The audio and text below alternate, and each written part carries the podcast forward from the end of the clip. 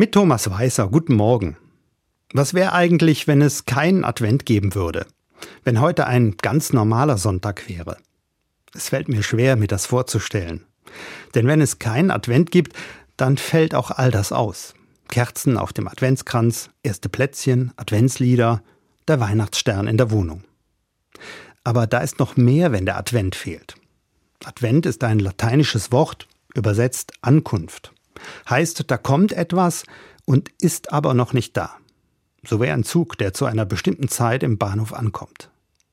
Advent ist eine Wartezeit, ist die Zeit des Dazwischen, zwischen dem Alltag und der Weihnachtszeit, zwischen der Zeugung eines Kindes und seiner Geburt, zwischen Geschenke kaufen und verschenken. Der Advent unterbricht die Zeit.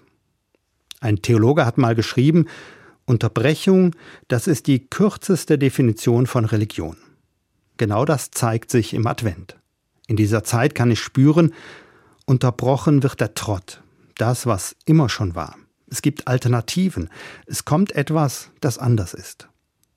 Heute am ersten Advent kann ich mich daran erinnern, dass es Veränderungen in meinem Leben geben kann, dass noch nicht alles gesagt und getan ist.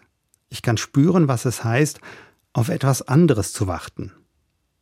Genau das schenkt mir der Advent. Wenn ich mich besinne, wenn ich innehalte, dann unterbreche ich die Zeit.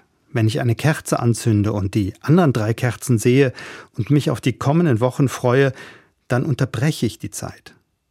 Wenn ich mir Adventslieder im Radio anhöre oder selber singen, dann mache ich mir klar, es ist jetzt eine andere Zeit.